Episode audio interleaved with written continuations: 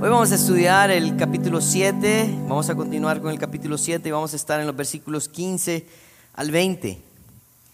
Como les decía anteriormente, Jesús parece que está llegando al clímax de su enseñanza, donde está llevando a las personas a que tomen una decisión.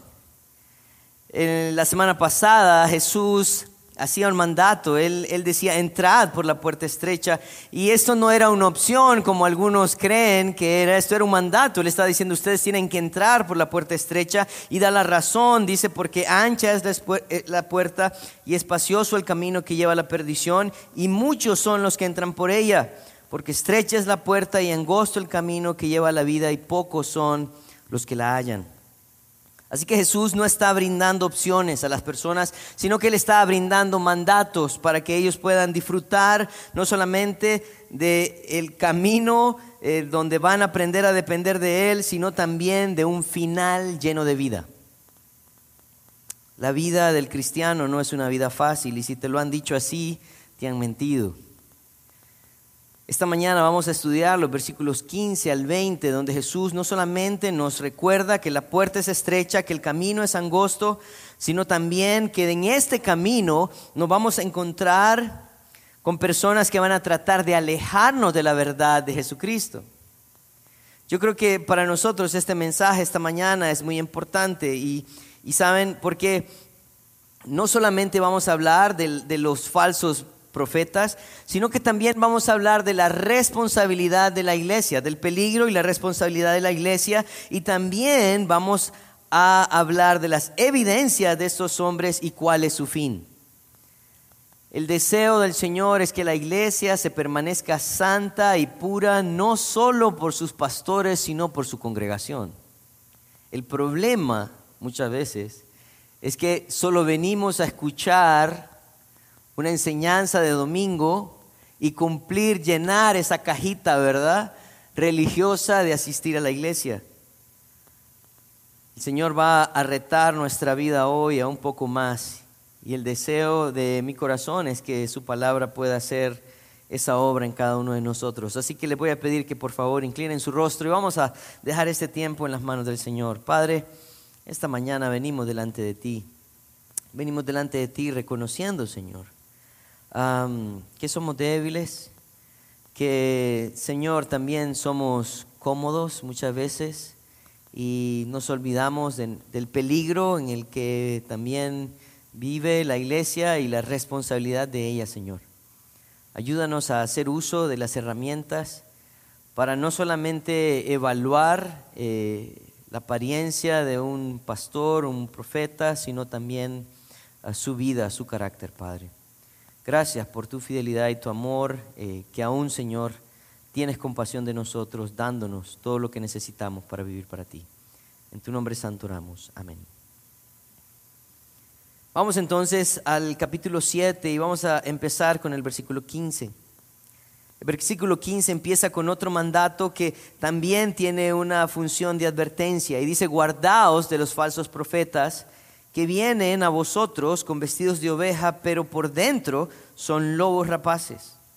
Algo que yo quiero remarcar en este versículo 15 es que el Señor hace mención una vez más acerca de los falsos profetas. Los falsos profetas no era una cuestión del tiempo de Jesús, los falsos profetas era algo que se encontraba a lo largo de la historia de la humanidad. Si nosotros eh, pensamos en lo que definía a un falso profeta, nosotros podemos encontrar de pronto tres categorías de falsos profetas. Un falso profeta es aquel que niega totalmente a Dios. Ese es un falso profeta, ¿verdad? Ah, no solamente eh, está el grupo que niega totalmente a Dios, sino que también hay un grupo que de pronto anduvo en la fe, creyó en Jesucristo, pero ahora eh, se ha extraviado del camino e invita a otros a que sigan también ese camino. Por ejemplo, dicen, no, ¿sabes qué? No hay que ser tan espiritual, no, no, no hay que tomar las cosas tan en serio. Definitivamente no creo que haya un tal infierno. Y empieza esta persona a tratar de persuadir a las personas de la iglesia para que vean la vida del cristiano o las enseñanzas de la Biblia de una manera diferente. Pero saben, yo creo que el Señor Jesús está hablando de un tercer tipo de falso profeta. Este tercer tipo de falso profeta es mucho más peligroso porque, ¿saben? Ah, yo creo que los primeros dos abiertamente, eh, con sinceridad, dicen lo que creen. No creo en Dios, dicen unos, y otros dicen no están en serio. Pero este falso maestro, falso profeta de cual Jesús va a estar hablando, es aquel que habla como cristiano, tiene prácticas cristianas eclesiásticas, tiene de pronto todo lo que lo certifica para ser un pastor, pero en realidad es un farsante. Eh, así que podemos decir que la definición de un falso profeta es que es alguien que aparenta ser comisionado por Dios, que aparenta tener un mensaje divino, pero su vida lo delata. Así que si nosotros vemos en la palabra de Dios, en el libro de Deuteronomios, imagínense, el Pentateuco, los primeros cinco libros de la Biblia, en el capítulo 13, en el versículo 1 al 5, el Señor está hablando al pueblo y está diciendo, cuando se levantare en medio de ti profeta o soñador de sueños y te anunciare señal o prodigios, y se, se cumpliere señal o prodigio que, que Él te anunció diciendo, vamos en pos de dioses ajenos que no conociste y sirvámosle, no darás oído a las palabras de tal profeta ni al tal soñador de sueños, porque Jehová vuestro Dios os está probando para saber si amáis a Jehová vuestro Dios como con todo vuestro corazón y con toda vuestra alma. Si se fijan, este es el primer tipo de falso maestro, aquel que de pronto va acompañado de milagros, de prodigios, pero que niega la divinidad de Dios o niega a Dios. Dice el versículo 4, siempre de Deuteronomios 13, en pos de Jehová vuestro Dios seguiréis. Dice, tal profeta o señador de sueños ha de ser muerto por cuanto aconsejó rebelión contra Jehová vuestro Dios. Te aconsejo de tierra de que te sacó, perdón, de la tierra de Egipto y te rescató de casa de servidumbre y trató de apartarte del camino por el cual Jehová tu Dios te mandó que anduvieses y así quitarás el mal de en medio de ti. La ley en ese momento entonces animaba a los hijos de Dios que identificaran al falso maestro y que lo mataran. Wow. Segunda de Juan, capítulo 7, versículo 7, perdón, no tiene siete capítulos, tiene siete, tiene más, más versículos, no tiene capítulos. Segunda de Juan 7 dice, porque muchos engañadores han salido por el mundo que no confiesan a Jesucristo que ha venido en carne quien esto hace es el engañador y el anticristo. Este grupo es el que está en contra de Jesucristo. Por eso se le llama anticristo. Porque si nosotros negamos entonces la existencia de Jesucristo o que Él ya vino a la tierra o no ha venido todavía, podríamos decir entonces que si Él no ha venido, entonces no hemos recibido perdón de nuestros pecados.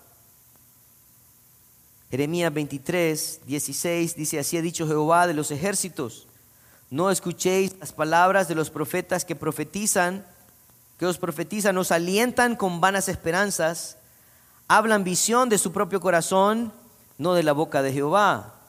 Este también entonces sería el grupo que no solamente niega a Cristo, sino que también da una falsa esperanza. Él dice, no, Dios no está irado con los pecadores, no se preocupen, todo está bien. Mateo 24, 3 al 5 dice, y estando él sentado en el monte de los olivos, los discípulos se le acercaban aparte diciendo, dinos, ¿cuándo serán estas cosas y qué señal habrá de tu venida y del fin del siglo? Respondiendo Jesús le dijo, mirad que nadie os engañe, porque vendrán muchos en mi nombre diciendo, yo soy el Cristo, y a muchos engañarán. Así que este último grupo está hablando de personas que dicen ser de Cristo, pero no lo son y tienen un mensaje engañador.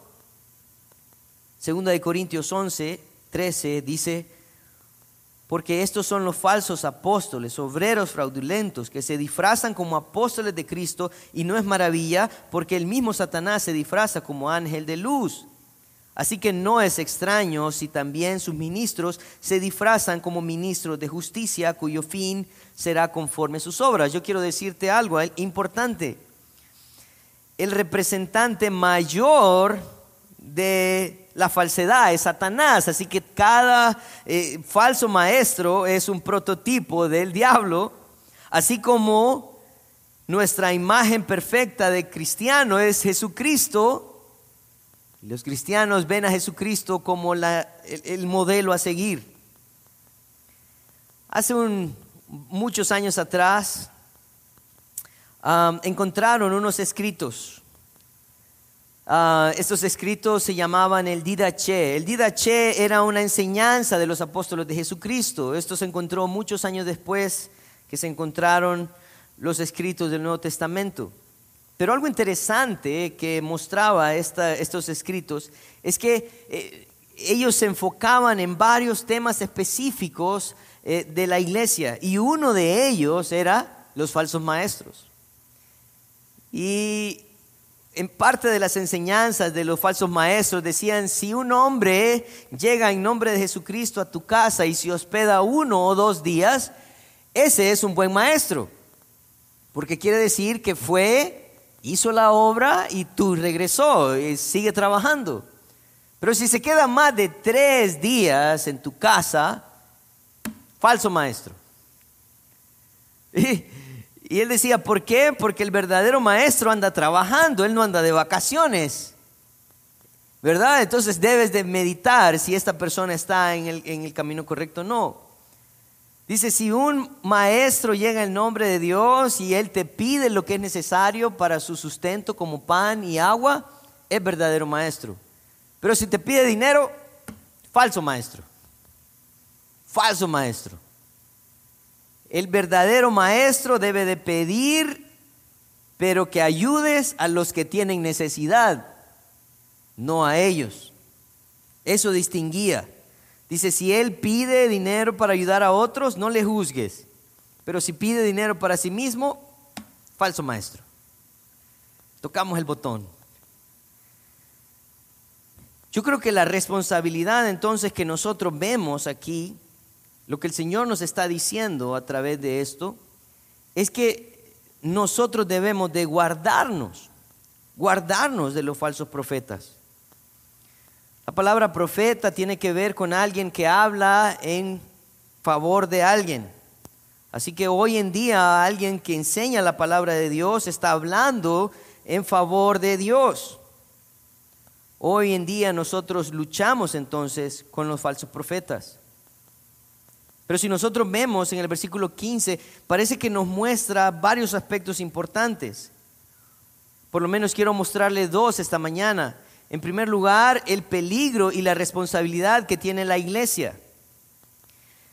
Y vamos a hablar acerca del peligro, porque dice, guardaos de los falsos profetas, dice que vienen a vosotros vestidos de ovejas. Esto es importante, ¿saben? Porque a veces nosotros pensamos que los falsos maestros están allá afuera, ¿verdad? Escondidos allá por el parqueo, allá por la quebrada, esperando que salgan los miembros de impacto. No, lo que está diciendo la palabra de Dios es que los falsos profetas vienen a las congregaciones, están en medio de nosotros. Reconocía que esta lucha era inminente en la iglesia. Cuando él está a punto de ser encarcelado, camino a Jerusalén, en el capítulo 20 de Hechos, en el versículo 29 al 31, él les declara a los pastores de Asia Menor lo siguiente, le dice, porque yo sé que después de mi partida entrarán en medio de vosotros lobos rapaces que no perdonarán al rebaño, y de vosotros mismos se levantarán hombres que hablen cosas perversas para arrastrar tras sí a los discípulos. Por tanto, velad, acordándoos que por tres años de noche y de día no he cesado de amonestar con lágrimas a cada uno. Pablo sabía, Pablo sabía que tarde o temprano la iglesia iba a empezar a, cosechar estos falsos maestros que se iban a levantar, dice, no solamente de en medio de la congregación, dice, sino en medio de ustedes, y le está hablando a un grupo de pastores. Teníamos que, tenemos que velar entonces nosotros como pastores. Tenemos que estar pendientes nosotros como pastores de nuestra propia actitud, de nuestras propias motivaciones, de nuestro caminar. Pero lo que hace entonces esto es que no demuestra que la lucha no está afuera, la lucha está dentro. En el libro de Judas, en el versículo 4, dice, porque algunos hombres han entrado encubiertamente, los que desde antes habían sido destinados para esta condenación, hombres impíos, que convierten en libertinaje la gracia de nuestro Dios y niegan a Dios, el único soberano, y a nuestro Señor Jesucristo. ¿Saben qué vienen a hacer estas personas a la iglesia? A decirle a los hermanos, el pastor es muy legalista, no le hagan caso. Viva como quiera, después pida perdón. Al final usted ya es hijo de Dios. No, hermanos. Eso entonces me lleva a la responsabilidad de la iglesia. La iglesia tiene un peligro. Los falsos maestros vienen. Los falsos maestros van a entrar, se van a infiltrar, pero la iglesia tiene una responsabilidad. La iglesia tiene la responsabilidad de ser una iglesia madura.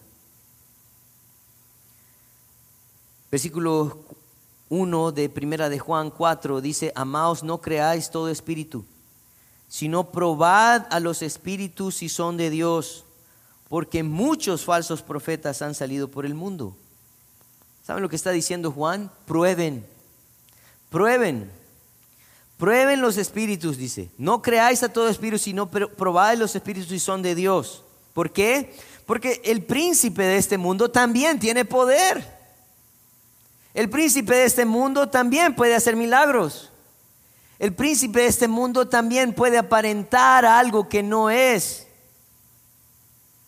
Pero saben, algo que me hace pensar es que este grupo, este grupo de personas que están infiltrándose en las iglesias, están buscando a personas débiles, inmaduras, ignorantes.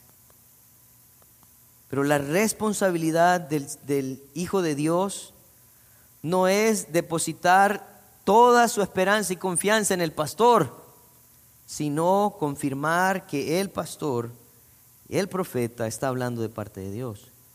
Segunda de Pedro, capítulo 2, versículo 14, dice, hablando de la actitud de estos hombres, dice, tienen los ojos llenos de adulterio, no se sacian de pecar, seducen a las almas inconstantes, tienen el corazón habituado a la codicia y son hijos de maldición.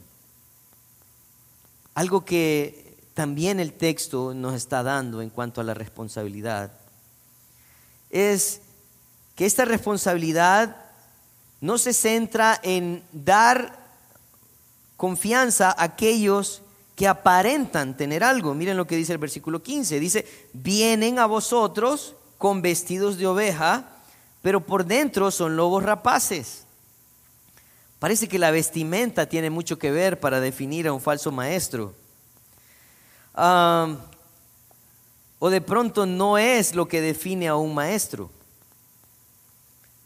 Lo que sí Jesús está tratando de, demostrarnos es que la vestimenta era algo que certificaba al profeta. En el libro de Zacarías, en el capítulo 13, versículo 44, dice, y sucederá que en aquel tiempo, que todos los profetas se avergonzarán de su visión cuando profeticen, ni nunca más, dice, nunca más vestirán el manto velloso para mentir. ¿Qué significa? Que los profetas se vestían de un manto velloso. ¿Recuerdan a Juan el Bautista? Él usaba piel de camello, esa era su ropa. Yo no sé si ustedes han pensado cuán cómodo sería una camisa de piel de camello. Si ustedes han visto las sillas hechas de cuero de vaca, eso es algo así. Y lo, que, y, lo que, y lo que simbolizaba esta vestimenta de cuero velludo era que ellos estaban desinteresados por aquellas cosas que el mundo ofrecía. Ellos no les importaba si su camisa era marca X o Y. A ellos no les importaba si era del color del momento o no. A ellos solo les importaba que cumplieran una función y los profetas se distinguían por su vestimenta. Así también los pastores. Los pastores elaboraban su vestimenta de la lana que producían las ovejas.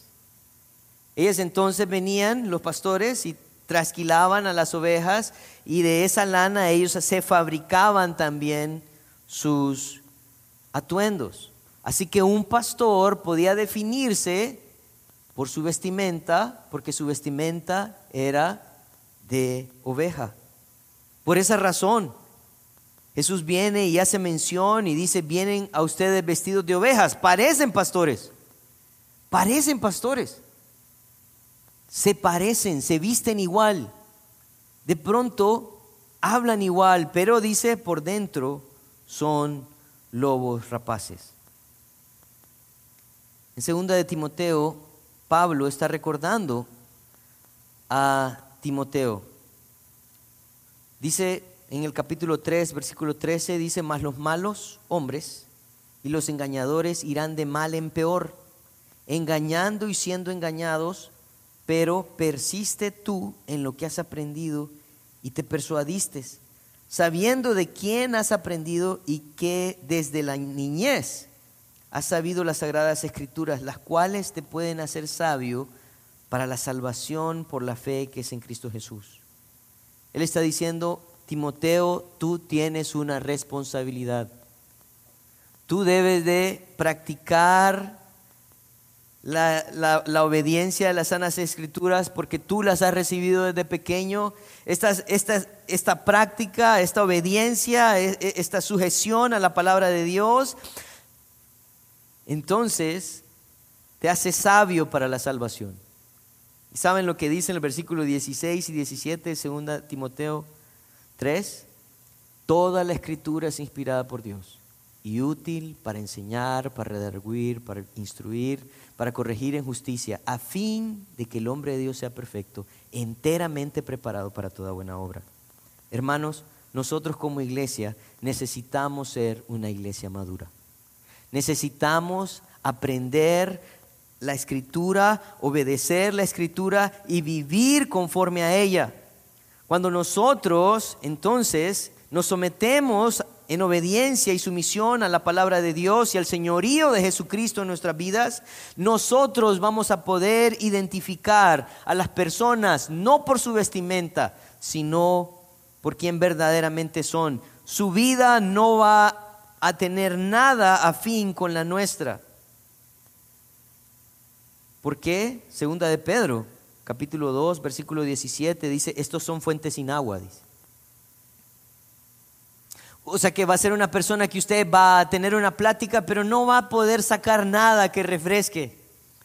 No va a haber nada que le confronte, que le ayude. Dice, estos son fuentes sin agua y nubes empujadas por la tormenta, para los cuales la más densa oscuridad está reservada para siempre. No, pero él es buena gente, nunca habla de la Biblia. Sí. ¿Y quién es? El pastor. Ah, ok. Saben, esta semana estuve meditando en, en, la escritura y alguien me mandó un mensaje de alguien que estaba predicando y esta persona decía, hablando de hábitos piadosos, y decía, lo primero que tienes que hacer es saber que tienes libre albedrío y que debes de tomar decisiones. Yo te voy a decir algo. El libre albedrío nunca ha sido dado para que hagamos lo que queramos. El libre albedrío siempre ha sido dado para tener la libertad de buscar y obedecer al Señor. Ese es el propósito de tu libre albedrío. Y esta persona decía, como tenemos libre albedrío, entonces lo que, lo que debes de hacer es primero identificar tu problema. Pero si no identificas tu problema, entonces nunca, yo quiero decirte algo. No se trata de identificar mi problema, se trata de arrepentirme de mis malos hábitos. Se trata de reconocer mi pecado. Se trata de, de, venir delante del Señor y decir, Señor, yo te he fallado y tú tienes razón, yo necesito, soy pecador, no hay quien entienda, no hay quien busque a Dios. Esa es la verdad del hombre. Así que el Señor en el versículo 16 al versículo 18 nos empieza a mostrar evidencias firmes, claras, que van a identificar quién es un verdadero y un falso profeta. Versículo 16, me acompañan. Dice, por sus frutos los conoceréis. ¿Acaso se recogen uvas de los espinos o higos de los abrojos? Así todo buen árbol da buenos frutos, pero el árbol malo da frutos malos. No puede el buen árbol dar, los, dar malos frutos y ni el árbol malo dar frutos buenos. Así que el Señor hace una, una, una imagen de cómo se ven estos hombres. Y en el versículo 16 él empieza con un par de preguntas. Él dice, ¿Acaso se recogen uvas de los espinos o higos de los abrojos? A lo cual nosotros responderíamos contundentemente, no, Señor, no se recogen uvas de los espinos ni higos de los abrojos. Pero saben, es que ese es el propósito del falso maestro. El propósito del falso maestro es dar una apariencia de un fruto que no es acorde a su árbol. Cuando nosotros vemos a Jesús hablando en el libro de Mateo, en el capítulo 24, 24, dice, porque se levantarán falsos cristos y falsos profetas y harán grandes señales y prodigios de tal manera que engañarán, si fuere posible, aún a los escogidos. ¿Saben cuál es el deseo del falso maestro? Que se vean uvas en los espinos y higos en los abrojos. Y saben, y así como vamos, así como vamos en esta sociedad, nosotros vamos a decir, ah, no, es que esa es una nueva variante. Se llaman espinubas. Higubrojos se llaman. No, señores. El deseo del Señor es que nosotros entendamos que todo lo que Él ha hecho tiene un orden y lo que no concuerda no es de Dios. Miren lo que dice Hebreos 5. Versículo 14 dice, pero el alimento sólido es para los que han alcanzado madurez, para los que por el uso, tienen los sentidos ejercitados en el discernimiento del bien y el mal. Yo no necesito ser biólogo para entender que un espino no va a dar una uva o un abrojo un higo. Pero sí necesito ser sabio de saber quién puso esa uva en ese espino o ese higo en ese abrojo. Alguien lo engañó y lo dejó ahí para atraer a más personas. Yo creo que algo que nosotros vemos entonces a lo largo de estos versículos 16 al 18 es que por lo menos hay tres evidencias claras de un falso maestro. El versículo 17 dice así que todo buen árbol da, da buenos frutos, y, pero el árbol malo da malos frutos. Él está diciendo, ¿saben? Cuando alguien es malo, solo cosas malas pueden salir de él. Es cierto.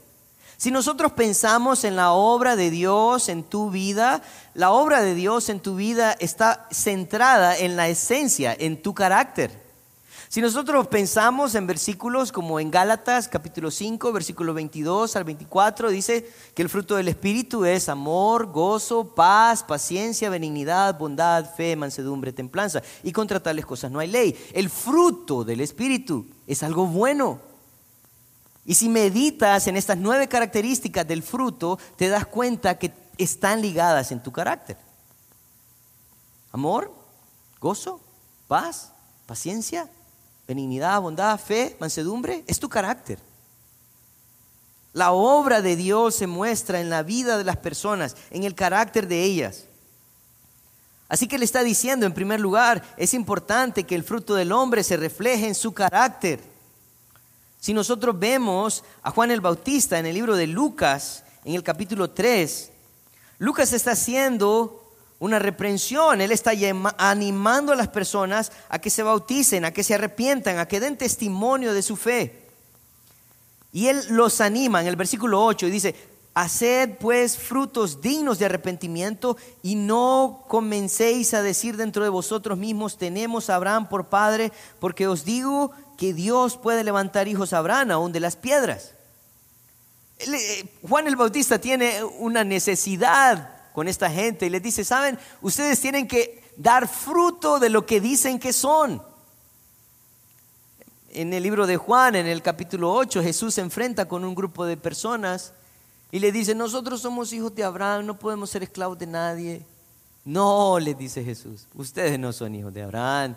Si fueran hijos de Abraham, las obras de su padre Abraham harían. Pero ustedes son hijos del diablo, me quieren matar. Abraham me amaría, pero ustedes me odian.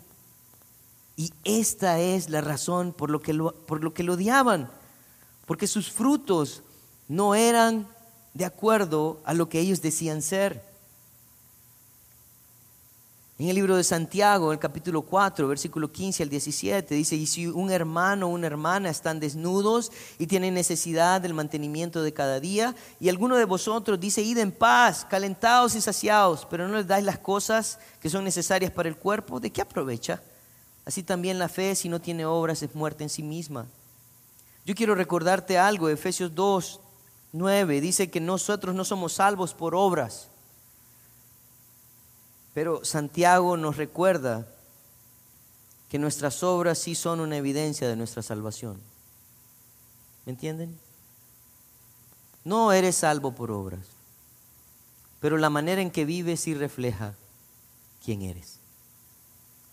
Y Santiago decía, ¿sabes? Si no amas a los demás, si no cuidas de la necesidad de otros, de pronto no entiendes la necesidad que tienes de dar fruto. Y yo quiero decirte algo importante. Hay muchas organizaciones hoy en día para eclesiásticas que están diciendo, sabes, necesitamos que dones, que apoyes a esta causa, que apoyes a la otra causa. Y no te digo que no lo hagas, pero lo que te quiero decir es, el Señor lo que está buscando es tu corazón, no tu dinero. El Señor lo que está buscando es tu arrepentimiento, tu vida cambiada. Él no quiere levantar a personas morales, correctas, que se sienten bien porque han dado. No. Quiere levantar personas que por la obra que Cristo ha hecho en la cruz del Calvario por ellos, ellos rinden todo para poder servir también al prójimo. En segundo lugar, entonces, primero su carácter, segundo, su doctrina. Su doctrina. Dice el versículo 17, así todo buen árbol da buenos frutos, pero el árbol malo da el árbol malo da frutos malos. Entonces, si el carácter de una persona es mala, quiere decir que su doctrina, su enseñanza también es mala. En Mateo capítulo 12, versículo 34 al 35, Jesús hablando a los fariseos le dice generación de víboras, ¿cómo podéis hablar lo bueno siendo malos? Porque de la abundancia del corazón habla la boca, el hombre bueno del buen tesoro del corazón saca las buenas cosas y el hombre malo del mal tesoro del corazón saca malas cosas. Él les está diciendo, su enseñanza es correcta, pero su vida es equivocada. Alguien puede tener mucha teología, mucha teología, saber mucho de la Biblia, hasta ah, de pronto avergonzarte, porque de pronto no puedes ni recordar un versículo. Pero si esta persona no vive de una manera correcta, que honra y certifica su enseñanza, no le sirve de nada. Recuerden, la sana doctrina se refleja en una buena conducta. Jesús era alguien que tenía toda la doctrina, toda la doctrina. Y su conducta fue intachable, fue santo. Así que el carácter de esta persona no puede producir nada bueno. ¿Por qué? Porque en realidad él ha sido enseñado de una manera incorrecta en el punto donde él cree que el conocimiento de la palabra de Dios es suficiente, pero la vida no importa. Jesús está diciendo, van las dos cosas de la mano. Miren, cuando el Señor habla al pueblo de Israel en el libro de Isaías, yo quiero yo quiero compartir estos versículos con ustedes porque me llamó mucho la atención. El libro de Isaías en el capítulo 8, libro de Isaías capítulo 8, versículos 16 al 20. El profeta Isaías está diciendo esto al pueblo. Dice, ata el testimonio, sella la ley entre mis discípulos. Dice, testimonio y ley. Miren, esto es importante. Testimonio y ley. Dice, ata el testimonio y sella la ley. Esperaré pues a Jehová, el cual escondió su rostro de la casa de Jacob, y en él confiaré. He aquí yo y los hijos que me dio Jehová de los ejércitos, que mora en el monte de Sión. Y si dijeren, preguntad a los, a los dioses, a los, perdón, a los encantadores y a los adivinos, que susurran hablando, responded, ¿no consultará el pueblo a su Dios? ¿Consultará a los muertos por los vivos? A la ley y al testimonio. Si no dijeren conforme a esto, es porque no les ha amanecido. Él está diciendo, ¿saben? El Hijo de Dios no puede buscar dirección en otro lado. El Hijo de Dios debe de buscar dirección en Dios. No en los dioses muertos, no en otro lado, en Dios. ¿Qué quiere decir esto? Que el testimonio y la ley van de la mano. No puede haber un divorcio ahí. Esto era lo que identificaba a un hijo de Dios. Si esto no es la respuesta, dice Isaías, no les ha amanecido. Vive en oscuridad todavía. Entonces el Señor está preocupado porque nosotros miremos el carácter, miremos la doctrina, pero también, miren, esto es importante, nuevamente, Mateo 7, Dice el, versículo 18, no puede el buen árbol dar malos frutos, ni el árbol malo dar frutos buenos. No solamente su carácter, su doctrina, sino también el fruto que da este árbol. ¿Y quién es el fruto de este árbol? Sus seguidores, las personas que lo siguen. Miren, esto es importante. En segunda de Pedro capítulo 2, versículo 2 dice, y muchos seguirán sus disensiones por causa de los cuales el camino de la verdad es blasfemado. ¿Saben por qué es blasfemado el camino de la verdad? Porque hay falsos maestros y hay falsos discípulos. Malos maestros, malos discípulos, que la gente que los ve y los conoce dice, cristiano, no hermano. O sea, si él va a ir al cielo, yo. El camino del Señor es blasfemado por aquellas personas que son fruto de aquellos que han enseñado mal. En 2 Timoteo, capítulo 4, versículo 3, dice, porque vendrán tiempo cuando no sufrirán la sana doctrina, sino que teniendo comezón de oír se amontonarán maestros conforme a sus propias concupiscencias ¿Saben lo que va a suceder? Las personas van a empezar a escuchar lo que ellos quieren escuchar. Ah, esta iglesia no me gusta. Usan mucho la Biblia. yo te quiero decir algo. El día que dejemos de usar esta Biblia, por favor, deja de venir aquí. Porque este es el instrumento de verdad. No este hombre. Es esta palabra. Primera de Corintios 11, 19 dice, porque es preciso que entre vosotros haya disensiones para que se haga manifiesto entre vosotros los que son aprobados. Algo que me llama poderosamente la atención de este versículo de 1 Corintios 11 es que parece que estos seguidores malos que están en la iglesia son aquellos que siempre van a estar formando divisiones, van a estar en contra del mensaje, en contra del pastor, en contra de la luz, de la silla, del aire, de todo, del parqueo, de todo. Todo les va a estorbar.